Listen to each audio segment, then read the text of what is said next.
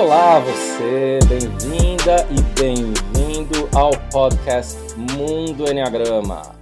Este é o nosso episódio final do segundo trimestre do nosso primeiro ano. O episódio de número 25, publicado em 29 de junho de 2023. Eu sou Urânio Paz, sócio fundador da Chestnut Paz Enneagram Academy, a CP Enneagram, nossa academia de Enneagrama. E o nosso tema de hoje, como costumamos fazer no último episódio de cada trimestre, é responder às suas dúvidas, as dúvidas do nosso ouvinte.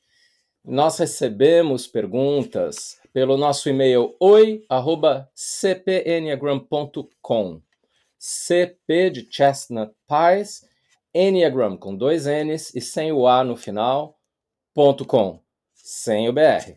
E também no nosso grupo de WhatsApp, do qual você pode pedir para ser incluído e basta entrar no nosso site cpenneagram.com para solicitar isso. Lá nós temos uma comunidade ativa de pessoas que compartilham experiências, perguntas, e recebemos muitas perguntas dos membros desse grupo é, para poder fazer este episódio. Então, sem mais delongas, vamos lá, vamos começar a responder as suas perguntas. E a grande maioria das perguntas tem a ver com tipos específicos do Enneagrama ou com é, subtipos específicos ou também na questão dos instintos dominantes. Então, vamos primeiro abordar as perguntas referentes aos tipos específicos. Primeiro, uma pergunta da Cecília. Ao fim, ouço falar alguém é, que o 6 autopreservação pode se confundir com o 2. Seria com o 2 autopreservação? porque essa é a minha eterna dúvida para terminar de me identificar. Cecília, muito comum essa dúvida, tá? Entre o 6 e o 2. Eles são tipos parecidos e, de fato, como você relata, por conta dos dois é, subtipos autopreservação, o 6 autopreservação e o 2 autopreservação. Por quê? Porque o 6 autopreservação ele desenvolve uma estratégia que é de defesa, de ser simpático, caloroso, afetuoso e amistoso. E aí ele se parece com o tipo 2 nessa, como, como eu estou dizendo, aparência externa. E, no entanto, a motivação por detrás é usar essa simpatia para desarmar a outra pessoa de quem eu tenho medo. Né? Por, é, portanto, é o medo que é a motivação por detrás. E no Enneagrama a gente sempre tem que ver mais a motivação do que o comportamento, tá? E ele ainda é muito fóbico de tirar o time de campo quando tem medos e tudo mais. E o 2, autopreservação, também tira o time de campo, mas não é tanto em relação ao medo. É um pouco mais a questão da desconfiança só, que existe também muito forte no 6, mas no 2 não tem tanto medo. É, e o 2, autopreservação, é o contratipo do 2. Então, é, na prática, o instinto dominante, a autopreservação no 2, gerando esse subtipo, faz ele ter características quase que opostas, algumas, não todas, ao 2 padrão, é, que é mais descrito nos livros e que a gente estereotipa, infelizmente, um pouco mais, que mais, tem mais a ver com o 2 social e o 2 sexual. Então, a ideia aqui é a gente poder discernir de acordo com a motivação. No 2 é o orgulho. Então, internamente, ele se sente ou superior ou inferior, porque tem a inflação e a deflação né, interior de se achar importante e de repente se achar desimportante, mas por que eu achava que merecia antes? Então, o 2 ele tem muita dificuldade também de, ao oferecer ajuda pelo outro, o outro negar. Embora o 2 autopreservação também seja o que tem maior dualidade entre oferecer ajuda e também não querer oferecer ajuda, querer ficar mais na dele. Tá? E é, tem que ver o quanto um é mental, quanto o outro é emocional. Né? Mental 6 e, e emocional o 2. Espero que tenha ajudado e não confundido mais, tá? Continua aí na sua observação. A Yasmin pergunta: o tipo 1 e o tipo 2 podem se parecer, né? E como diferenciá-los? Então, Yasmin, sim, eles podem se parecer, embora não seja uma dúvida tão frequente quanto essa entre o 2 e o 6. Então, como é que eles se parecem, como é que eles são diferentes? Eles se parecem porque o 2, às vezes, tem um traço perfeccionista. Ele também tem uma coisa crítica interiormente, né? Ele pode ser autocrítico também. E o um, ele pode ser alguém voltado mais ao outro, dependendo do subtipo, ou até de ter proatividade nisso de fazer pelo outro. Mas quais são algumas diferenças? Primeiro que o um é instintivo e o dois é emocional. Então você tem que ver o quanto que, por exemplo, é muito fácil para um, um entrar em ação, e passar por cima até de emoções por conta das sensações, enquanto para o 2 é emoção e emoção depois e emoção depois e depois instinto, tá? Outra diferença é que o 1 um é autocrítico, o 2 pode ser também, mas o 2 tende a ser menos crítico do outro do que o tipo 1. Um. E, no fundo, no fundo, se você conhecer várias pessoas do 1, você vai ver que o 1 é bem mais autocrítico também do que o 2, tá? Embora o 2 se identifique com isso de ser autocrítico de vez em quando. É uma questão de dose, de frequência. É, outra diferença é que o 1, ao fazer pelo outro, ele está tentando corrigir o outro, né? Enquanto o 2, ele quer só se tornar bem importante para o outro. Então, o 2 tem essa, essa característica de precisar muito mais do que o 1 um, de aprovação e de reconhecimento. Espero ter ajudado. Outra pergunta sobre os tipos. Um, ali, tudo bem, Li? Então, ela pergunta assim: me identifico com o 4 social, mas falo bem em público, sou super despachada, porém, outras questões eu tenho do 4 social como, por exemplo, a ideia do forasteiro, do patinho feio, de chegar num grupo onde não conheço ninguém e me sentir inferior. É, somente a timidez e a vergonha que não batem mesmo. Então, Li, olha, é, acho que no seu caso deve existir uma sequência instintiva que é ou o social dominante e o sexual segundo, ou o sexual primeiro e o social segundo. E aí, com o segundo, seja qual for, um pouco mais próximo do primeiro. Tendo, portanto, aí você que tem que avaliar, muito mais provavelmente, o autopreservação como último, ou como a gente diz, o instinto reprimido. Né? Então, isso pode gerar esse paradoxo da, do, do, da pessoa do tipo 4, com social e sexual próximos, ser um pouco mais despachada, de falar as coisas, e, ao mesmo tempo, ter traços de muita dúvida interior e tudo mais. É importante aqui, quero deixar isso bem claro, você não achar que é social dominante só por conta de um estereótipo de que o instinto social tem que ser muito sociável, tá? Inclusive, o menos sociável dos quatro tende a ser o social, tá? Porque ele quer muito isso, mas ele sente que não é capaz. Então, é importante você ver as descrições dos subtipos que a gente faz lá na CPI, né, com vídeos no nosso, na nosso CPI online, caso você seja membro, ou lendo um pouco mais o, o nosso livro, né, o Guia Prático do Enneagrama, ou também o livro da Bi, minha sócia, que é o Enneagrama Completo, lendo as descrições dos subtipos e não ficando presa às descrições mais genéricas e não muito precisas dos três instintos. Lembrando que o subtipo é um instinto dominante, mas mesclado com a paixão do tipo, o vício emocional de cada tipo. Então, o instinto dominante muda a forma como ele aparece, dependendo do tipo que a gente estiver falando, um entre os nove, né? Um tipo entre os nove possíveis. É, agora, olha, o quatro social, quando o social é dominante, ele tende a ser mais, é, é, mais tímido, mais um pouco mais assim de se sentir realmente patinho feio, né? Isso você tem, mas não tem esse esse traço aí de vergonha, mas é muito forte em geral a vergonha do social. Então acho legal você ficar em dúvida, tá? E eu diria que uma forma de você é, diferenciar, ou duas formas, é você ver o quanto você é competitiva. Se você for sexual dominante, você será muito mais competitivo. E aqui eu me refiro ao 4. 4 sexual é dos mais competitivos do Enneagrama, se não o mais.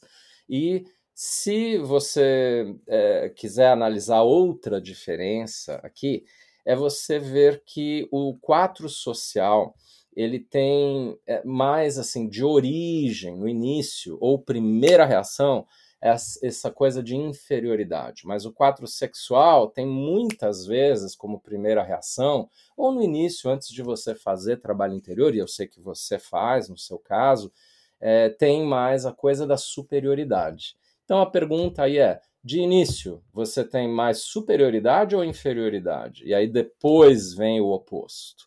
Para o 4 sexual, depois vem a inferioridade, inferioridade, e para o social, depois vem a superioridade. Então, da, como era antes? Sempre é importante se perguntar.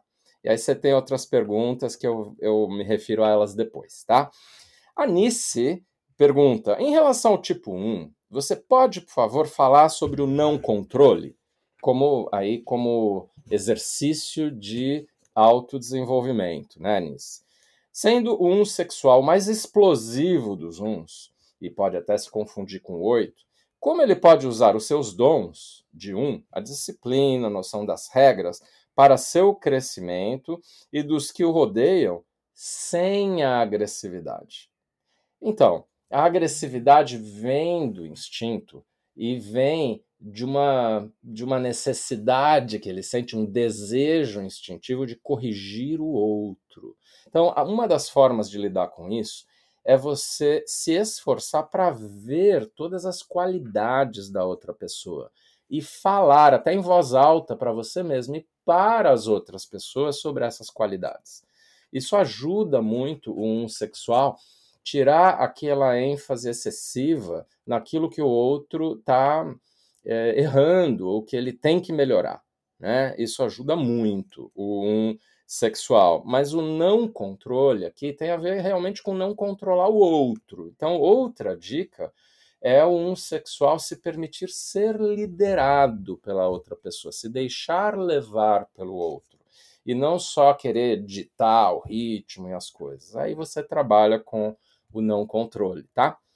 É, uma outra pergunta da Nice. No podcast do tipo 1, você mencionou a confusão que há entre conhecimento e aprimoramento, e que alguns uns tornam tornam-se mais críticos na tentativa de manterem o autocontrole.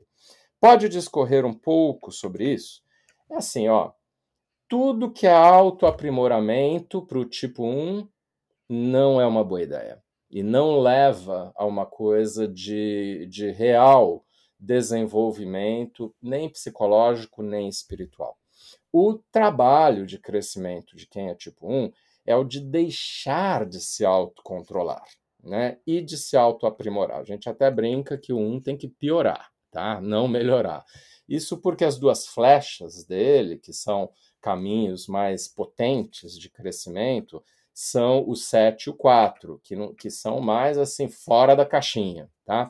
Então, o 1 precisa parar de se autoaprimorar. Então, descobrindo que é 1, às vezes os uns vão por um caminho que não é o ideal, de tentar ser menos críticos com os outros, se esforçar para ser menos autocrítico, para tentar fazer um lazer, mas aí de uma maneira muito programada e disciplinada. Então, não é muito por aí.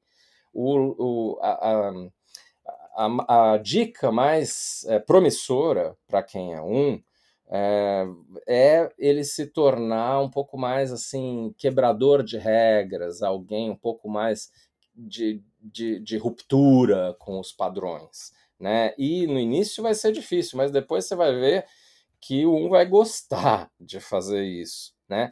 Então, o, o lado de mais autodesenvolvimento vem por aí ao invés de praticar o autocontrole. Então, aqui vamos prosseguir com algumas perguntas referentes aos instintos ou aos subtipos, que ó, foi as perguntas campeãs aqui, a grande maioria das perguntas. Né? Então, a Jennifer, é, que nos, nos enviou pergunta pelo Instagram, gostaria de entender mais como funciona o 4, autopreservação dominante e sexual reprimido. Olha, Jennifer, esse 4 específico, com essa sequência instintiva específica, ele tende a ser muito é, resiliente em relação à dor, em relação, por exemplo, a trabalho e esforço. Ele faz esforço de uma maneira impressionante, o que pode gerar muitos resultados na vida, mas ao mesmo tempo isso é muito excessivo. E ele tem que observar o quanto esses esforços são realmente de carregar o piano excessivamente, sozinho, muito mais do que os outros ao redor, num traço que é sim masoquista e que vai muito além do que deveria na questão até de cuidar de si mesmo. E aí vem o paradoxo: o autopreservação do 4 pode fazer coisas que são arriscadas até para ele mesmo, tanto em questão de saúde quanto em riscos em geral na vida. Agora, ele tem esse, esse impulso de se arriscar e até de uma maneira perigosa mesmo, ou até masoquista, é, sem ser tão intenso quanto outros quatro. Porque o instinto sexual sendo reprimido faz a pessoa ser menos intensa. Então ela faz essas coisas um pouco mais sem que o outro perceba. Tá? E uma outra coisa é que esse 4 não é tão competitivo ou tão assim de rivalizar de uma maneira tão frontal com as demais pessoas. Ele se compara tanto quanto qualquer quatro, mas é mais uma experiência íntima mesmo de se comparar e aí fazer muito mais. E ele é um pouco menos direto, franco, embora, como em todo quatro, ele seja mais autêntico. Essas são algumas ideias aqui de como é, ver aí esses traços quatro dessa sequência instintiva do autopreservação dominante e o sexual reprimido. Bate para você na tua experiência, Jennifer? A Denise, é, que nos mandou uma pergunta pelo grupo do WhatsApp, é, falou assim: gostaria de mais informações sobre as diferenças entre os instintos das pessoas do mesmo tipo, porque muda muito a personalidade dependendo da ordem do instinto dominante. De fato, Denise, viu? Muda demais. Então não adianta ver só os nove perfis. A gente tem que ver os 27 subtipos e a gente precisa ver também no, lá, quando sofisticar um pouco mais o estudo do Enneagrama, ver os 54 perfis também, né? Que são os nove, com as seis sequências instintivas diferentes possíveis para cada um dos nove. Então, 6 vezes 9, 54, né? Então, muda bastante. É, e aí tem que ver para cada tipo, Denise eu sei que você é um 3, né, Denise, se eu não estiver enganado, é, o, o 3, por exemplo, com autopreservação dominante, e principalmente se tiver o social reprimido, vai ser alguém muito menos afeito a sair na foto, a ser mais visto, ter prestígio social. Ele vai se identificar muito mais com a questão das metas, das tarefas, da realização e menos com a questão da imagem que ele tem frente aos outros, principalmente no plural. E o autopreservação, quando é sexual reprimido, também relata isso, né? Que é, é um pouco mais assim afeito só ao, ao é, as metas e tarefas e menos a imagem, mas não tanto quanto o social reprimido, tá? E quando o social é reprimido para o sexual, e se eu não me engano você é sexual dominante, né, Denise? O, o, o 3, ele, ele precisa dessa conexão com o outro, da imagem em relação ao outro, mas aí no singular, né? E não tanto em relação às demais pessoas, sobretudo se o social for reprimido. Então, essa coisa da imagem é muito mais forte para o sexual e o social, mas em âmbitos diferentes. Enquanto para o autopreservação, não. E aí eu estou falando do 3. No geral, quem é a autopreservação dominante de qualquer um dos tipos é um pouco mais contido, defendido, ansioso, é, possivelmente um pouco mais na dele mesmo, avesso a riscos de diferentes maneiras, mas aí com exceções de alguns tipos, como por exemplo o 4 que eu falei há pouco, né? Enquanto os sociais têm mais uma preocupação com imagem, com reconhecimento, mas mais no sentido de pertencer, que é algo instintivo, né? Não tanto reconhecimento emocional, que você vê mais nos tipos emocionais, 2, 3 e 4. Sociais dominantes têm esse traço. E dado uma outra pergunta aqui, ou duas perguntas, eu vou falar mais dos sociais dominantes já já. Enquanto os sexuais, eles têm um pouco mais isso de rivalidade, de competição, de intensidade, na comparação com pessoas do mesmo tipo. Isso é importante para você avaliar o quanto é intensa, né? E, e, é por aí. Então as pessoas mudam muito mesmo. Mas lembrando que essas mudanças estão no nível do instinto, das vísceras, da barriga, assim, e não tanto no emocional, né? No emocional, as pessoas do mesmo tipo, na experiência emocional interior, são parecidas. São muito mais é, voltadas à paixão do tipo que é comum entre todas as pessoas daquele tipo, independentemente do instinto dominante, tá, Denise? A Michele, Michele, tudo bem? É, ela nos pergunta sobre o social dominante. A gente faz o trabalho intenso de domar e diminuir a energia excessiva desse instinto, mas é inegável que temos habilidades importantes ali né? Por exemplo, de socialização, de integração das pessoas, né? Ser catalisador, é, de levar as coisas para o mundo, né? Então, como voltar a atuar de forma saudável nesse âmbito após o período de desconstrução? Assim, ó, uma coisa que eu quero ressaltar aqui é a lei do 3 do Enneagrama num aspecto específico, que é primeiro a gente tem aquele estilo original de fábrica, né? Aí depois a gente constrói o oposto dele. A gente vai realmente pro oposto primeiro, para depois, na terceira força, a gente poder fazer um meio termo. Então tem que viver um tempo no oposto. Né? Criar esse oposto como um paradoxo interior para que apenas depois a gente vá para um meio termo. Isso é um pouco da lei do 3 do Enneagrama, que fala, por exemplo, de tese, antítese e só depois uma síntese. E como eu te conheço bem, né, me, assim, de ter te visto muitas vezes em cursos e como tradutora das coisas que a gente faz e uma profissional também de Enneagrama, eu sei que você, por exemplo, durante o curso, dá a você mesma muito mais agora um, o tempo né, para ficar sozinha e não socializar durante intervalos. E isso é realmente o oposto. Então você vai notar, Michele, que por um tempo não vai ter tanto aquelas coisas é, que são pontos fortes do social. Você vai perder isso por um tempo, como tem que ser. Você vai para o oposto. Mas fique tranquila que isso vai voltar naturalmente na hora da terceira força, né, da síntese. Então não force a barra para antecipar isso.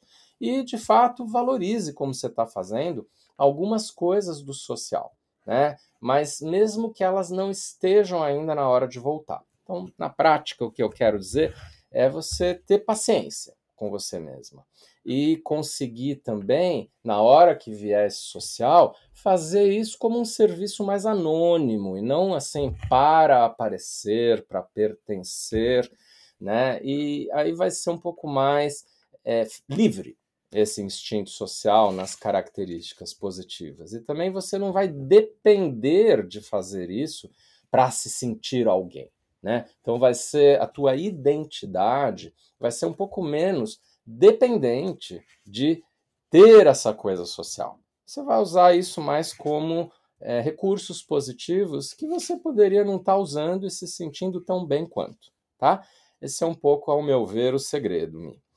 A Pri, Pri Carvalhinha, que foi a nossa entrevistada aqui do tipo 1, é, um, né, no, na, no segundo trimestre, a pergunta minha é mais genérica sobre o trabalho com instintos. Gostaria de saber se, na sua percepção, trabalho corporal para domar os instintos parece ser mais efetivo do que somente um trabalho mental, comportamental. Sobretudo para um tipo instintivo como o seu, né? Tipo 1.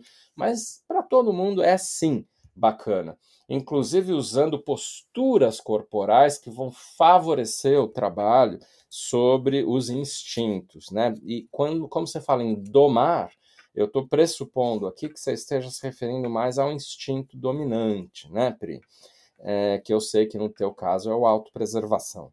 Então, por exemplo, um trabalho corporal de se abrir, abrir os braços assim para não ficar tão autocrítica, de sorrir, de se divertir com o corpo, ter mais ginga, né, como todo um se beneficia de ter. Então, é, você fala, porque me parece, posso estar enganada, que os instintos dominantes e também os reprimidos vêm de traumas. Se não me engano, você já falou isso. Entendo que traumas também precisariam ser elaborados no nível do sistema nervoso. Faz sentido? Total, total, Pri. E gosto muito do, da tua contribuição aqui. A gente precisa estudar o sistema nervoso, né, como ele funciona, inclusive para não domar excessivamente o instinto, porque aí o sistema nervoso reage e aí não funciona. Então a gente tem que saber qual é o limite desse domar, né? E, qual, e aí depois do domar, quanto que a gente tem que voltar a dar um pouco de vazão para esse instinto dominante. É, então, sim, a gente, a gente tem. Isso tem a ver com traumas. Só que eu só corrigiria aqui que eu acho que os traumas é, acontecem é, um pouco independentemente de qual é o nosso instinto dominante ou reprimido. Ou seja, não são os traumas que definem o instinto. É mais ou menos assim. Dada a nossa sequência instintiva, que meio que vem de fábrica, né, de original de fábrica, aí os traumas que acontecem na nossa vida vão ser assimilados como mais pesados ou não. Por exemplo, se eles baterem no instinto dominante, né? Então, a gente tem que lidar com os traumas, mas só não tenhamos essa percepção de que o trauma define qual é a sequência instintiva. Bom, a Tiana, tudo bem, Tiana? Também nos perguntou aqui pelo nosso grupo do WhatsApp. Por favor, gostaria de saber mais sobre o instinto dominante, que no meu caso eu achava ser sexual, mas que olhando melhor parece ser autopreservação. Tenho observado aqui, na minha experiência, como é grande o impulso à autopreservação para os meus escolhidos, querendo impor cuidados a eles que não estou tendo muitas vezes comigo. O instinto intermediário pode é, atuar igual ao dominante, ou minha confusão tem a ver com essa necessidade de conexão também do tipo 2? Boas perguntas, viu, Tiana? Minha primeira é, fala aqui Muitas vezes os tipos emocionais 2, 3 e 4 acham que são sexuais dominantes porque eles são relacionais, eles precisam da conexão e muitas vezes são mais intensos também do que os outros seis tipos por serem emocionais, né? São espontâneos em geral. Então, aí eles acham que são sexuais, mas isso é um erro que infelizmente é comum e que vem dessa coisa de estereótipo, de se falar só dos instintos e não dos subtipos, e de generalizar excessivamente. Por isso, tenha muito cuidado, inclusive, com o que você ouve por aí, porque é fundamental entender o instinto de uma maneira mais sofisticada, um pouco mais rigorosa, né? E é, às vezes as pessoas falam assim: ah, eu acho que eu sou sexual porque eu sou romântico, porque eu gosto de ter alguém no meu lado. Isso não é sexual. Sexual é aquela energia de vem cá, né? De vamos conectar, de ter a pele, assim, de estar tá grudado, mas não numa coisa romântica afetiva. O sexual dominante não é afetividade.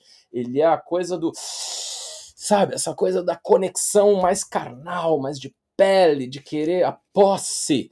E é mais comum para quem é autopreservação dominante essa coisa de querer estar tá junto, próximo e de maneira afetuosa, tá? Até para se sentir mais protegido. E isso é um pouco mais o autopreservação do que o sexual, tá? Não sei se foi esse o teu caso, né? E o impulso de autopreservação, quando ele é o dominante, tende a ser também para os outros, como você diz, não só para a própria pessoa, tá? Inclusive, assim, o outro não se autopreserva, eu tenho que fazer isso por ele, né? Só que todo autopreservação, inclusive um dois, né, que vê mais o outro, tem que observar que é meio assim, eu vou me autopreservar primeiro, depois eu preservo os outros, né? E vem os outros depois. Só que eu tenho que cuidar de mim primeiro. Então tem essa tendência, por isso que a gente chama às vezes de autopreservação e não só o preservação. Agora, em espanhol, que é a língua original do Enneagrama, com Oscar Ichaço, Cláudio Naranjo, o instinto é chamado de conservação, né? ou conservação, até para dar esse tom importante de que não é só para si, né? é também para os outros. Mas eu é, sigo um pouco mais esse vocabulário que se tornou mais comum no mundo inteiro do Enneagrama, em inglês, em português, que é o autopreservação. Tá? Então, espero que tenha ajudado aí na, na, na pergunta. O Rafael, tudo bem, que é um 9 autopreservação, né, Rafa? Como distinguir se os medos e inseguranças vêm do instinto dominante ou do estresse na flecha 6, que é a, a flecha do tipo 9? É assim, Rafa, é, acho que o principal aqui é você ver se o medo ele vem de uma coisa não cognitiva, só instintiva, física, corporal, ou se ele vem de inúmeras ideias e a cabeça fica mais assim pipocando ideias, a mente fica mais tagarela, né? E você começa a entrar numas paranoias que são mais típicas do seis, né? Não no sentido é, é, assim, mais de doença né, mental, mas mais um, um traço, né, sintomas assim paranoicos, o que seria mais a flecha.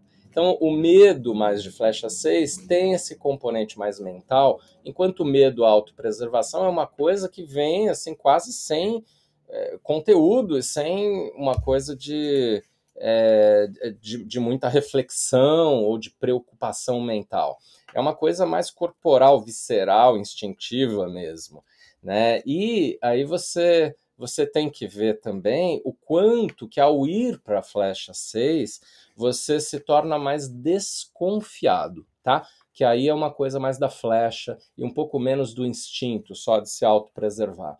Em geral, por exemplo, o ficar mais na sua, sozinho, é mais um instinto de autopreservação, enquanto o o, a flecha 6 é uma coisa de que quando você tá lá com a pessoa, você desconfia, você observa, analisa, né?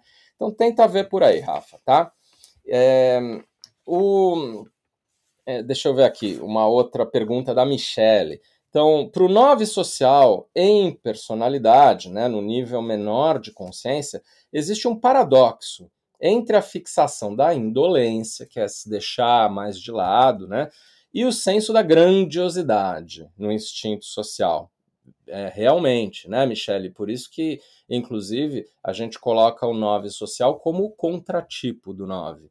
Né? Como balancear isso? Como achar o caminho do meio entre esses dois extremos, né, da grandiosidade do instinto social e o paradoxo ainda da indolência, de se deixar para trás? Olha, Michele, na minha experiência com nove sociais, essa grandiosidade vem assim elevando os outros, o grupo, essa coisa assim da causa e não tanto uma coisa mais individual de eu aparecer, ser, é, é o pertencer assim ao grupo sem precisar ser a, o cara, a pessoa, né?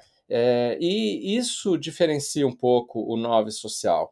Então, é, isso é, é o que é problemático. Né? Às vezes o nove social, inclusive, não cava para ele mesmo um espaço mais de, de, é, de, de, destaque, de se sobressair. Né?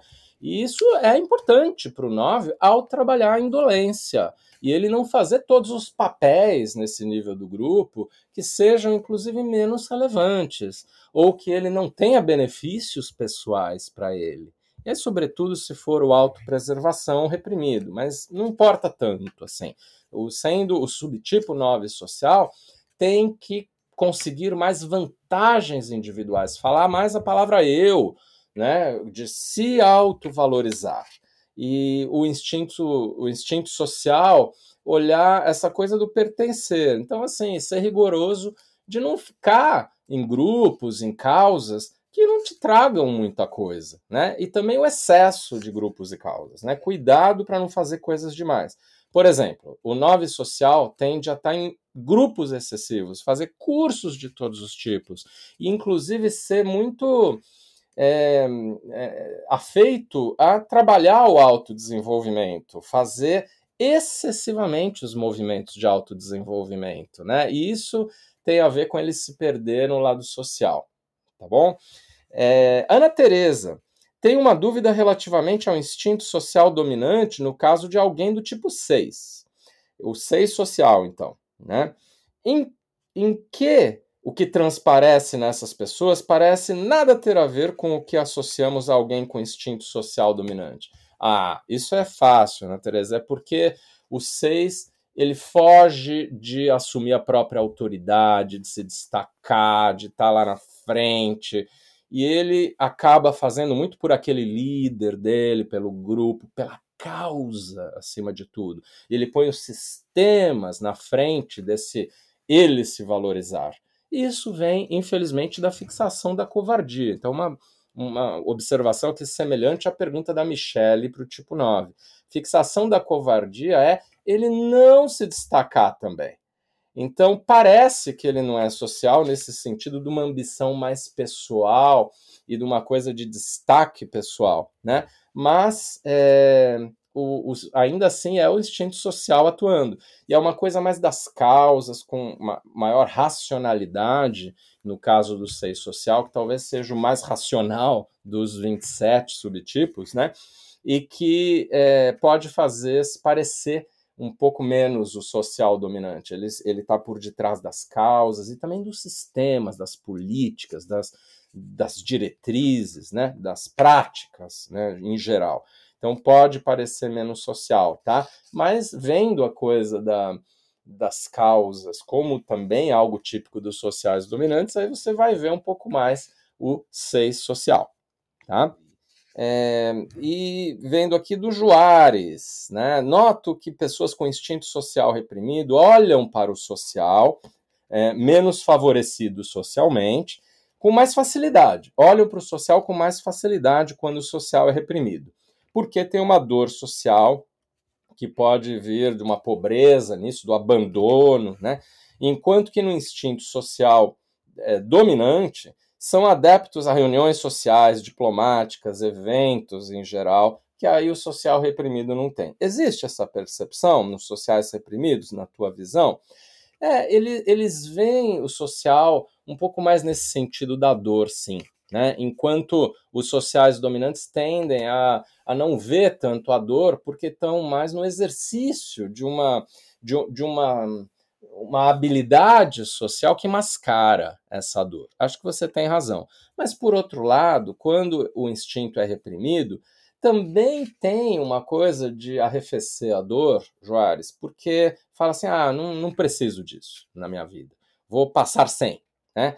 Então, tem do, essas duas coisas. A sua pergunta é bem sofisticada, faz muito sentido, mas aí a resposta é ainda mais complexa, eu acho, do que a pergunta, porque é, tem essa coisa dos dois não trabalharem as dores de maneira mais direta, né? E o, a dominância ou a repressão do instinto tem a ver com se afastar da experiência da dor e não trabalhar de maneira mais direta esse trauma com o dominante sendo alguém que acha recurso, recursos para se dar bem nessa vida e aí se afasta do trauma. Enquanto para o reprimido é eu não vou viver essa esfera da vida e aí também não vou encarar o trauma, tá?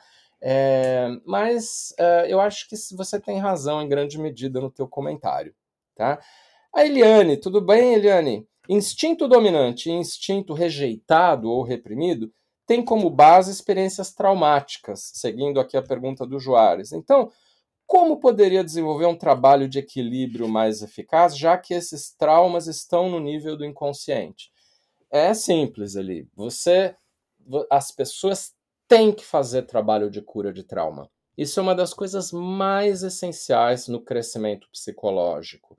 e aí do que a gente chama aí de nível 2 de consciência, que não abordamos aqui ainda no podcast. Um dia abordaremos, paciência aí, tá? Mas é, como você, pessoas que são membros da CP Online já tiveram muitas aulas aí sobre isso, né? De, de trauma e, e outras coisas aí do trabalho psicológico. Então tem que fazer o trabalho de trauma. E ao fazer, as pessoas vão notar que tem muito trauma que é voltado ao instinto dominante e trauma que é voltado ao instinto reprimido. E ao trabalhar esses traumas, a gente adquire mais consciência sobre esses instintos, ou dominante ou reprimido.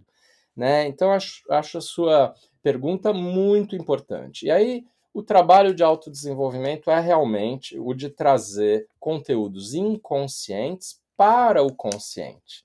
E também de tocar a dor, mesmo que ela não esteja tão à flor da pele. Então, trazer a dor à flor da pele, num conceito assim, e convide que o sofrimento venha para você para que ele possa ir embora tá? Um dia. A gente às vezes acha que não está sofrendo, mas está. Ele nunca vai embora esse sofrimento, né, de base, de raiz, se a gente não for corajoso de ir fazer o trabalho terapêutico em relação a isso. E vamos lá, né, pessoal? Terapia é para todo mundo que quer crescer, tá? Vamos quebrar conceitos que tem a ver com ah, terapia é para quem tem problema maior. Só. Se você tem compromisso com o autodesenvolvimento, aí tem que fazer terapia, tá? E a Mayra, né, é, que fala: o social dominante é mais manipulador? Sabe que eu sou social dominante, né, Mayra? E a resposta é sim, é mais manipulador. Os sociais dominantes fazem mais jogos políticos, escolhem melhor as palavras, fazem a coisa de elogiar quando, quando é conveniente e também de se destacar a partir da manipulação. Então, sim, os sociais dominantes precisam olhar para essa sombra, tá? Então, não é fácil assumir isso, não é fácil de ver, mas é importante ver e trabalhar. Tá? E a Patrícia, por fim, faz uma pergunta mais geral. Como elevar o nível de consciência é, da personalidade? Olha, Patrícia, eu vou fazer uma resposta breve aqui, vou ficar devendo uma resposta mais completa, porque teremos é, mais adiante episódios falando sobre elevação do nível de consciência, o modelo nosso da CPI de níveis de consciência, que a gente usa o tempo inteiro.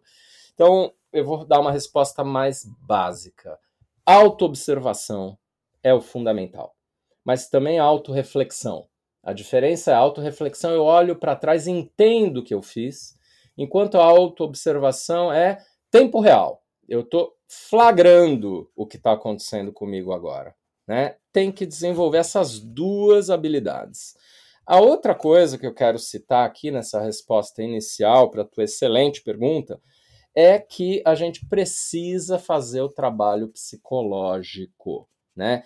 Antes de fazer o espiritual de preferência, para evitar uma coisa que é meio grave, que se chama o bypass espiritual, o atalho espiritual, que a pessoa vai para excesso de trabalho espiritual antes de fazer o trabalho psicológico.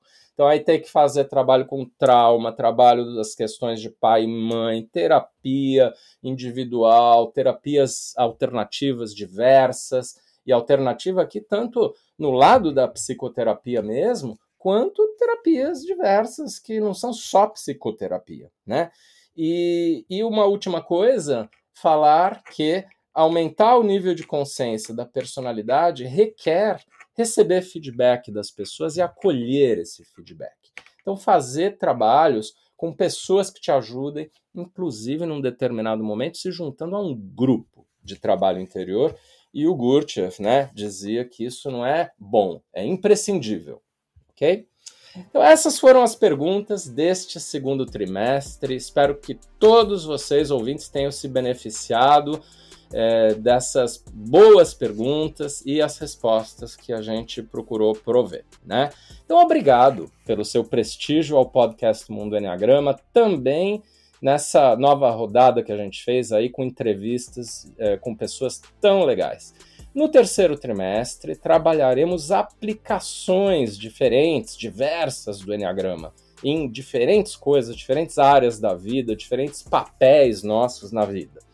E um obrigado ainda mais especial para você que já é membro da CP Online e vê mais conteúdos nossos, tanto em assim em vídeos diversos, né, que a gente tem de diferentes temas, se aprofundando ainda mais. Se você ainda não é membro, dá uma olhadinha nas possibilidades para se tornar membro. Nós temos preços especiais para pessoas do Brasil, de Portugal e de outros países também de língua portuguesa, tá?